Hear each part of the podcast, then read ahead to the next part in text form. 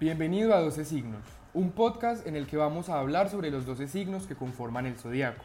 Aprenderemos aquí cómo funcionan, qué es lo que caracteriza a cada uno, cómo responden, qué los motiva y qué se les dificulta en la vida. Comencemos. Esta semana hablaremos de Tauro, el signo más cerco de todo el zodiaco. Elemento tierra, cualidad fijo, color verde.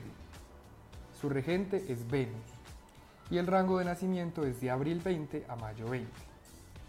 Las fortalezas de este signo es que es un signo confiable, paciente, práctico, devoto, responsable y estable. Sus debilidades es testarudo, posesivo e intransigente. A Tauro le gusta la jardinería, cocinar, la música, el romance, la ropa de alta calidad, los lujos, los trabajos manuales y le disgustan los cambios repentinos, las complicaciones, las inseguridades de cualquier tipo y las cosas que no sean lujosas. Tauro es un signo poderoso y confiable. Es el primero cuando se trata de cosechar los frutos de su labor.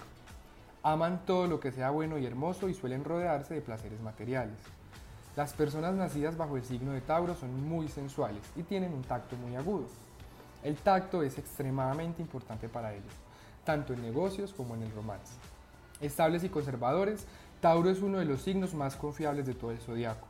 Su testarudez es un rasgo que le obliga a expulsar las cosas hasta el final, con el fin de cumplir con las normas. Como signo de tierra, Tauro puede ser sobreprotector con sus seres queridos. Son muy buenos para hacer dinero y no dejarán sus proyectos hasta verlos terminados. Los toros suelen ser conocidos por su terquedad pero eso también puede ser visto como su total compromiso en la ejecución de sus proyectos.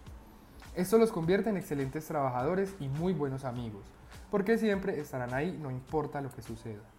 Venus, que es su planeta regente, representa el amor, la atracción, la belleza y la creatividad. Y es por esto que Tauro puede ser un excelente cocinero, artista y animador.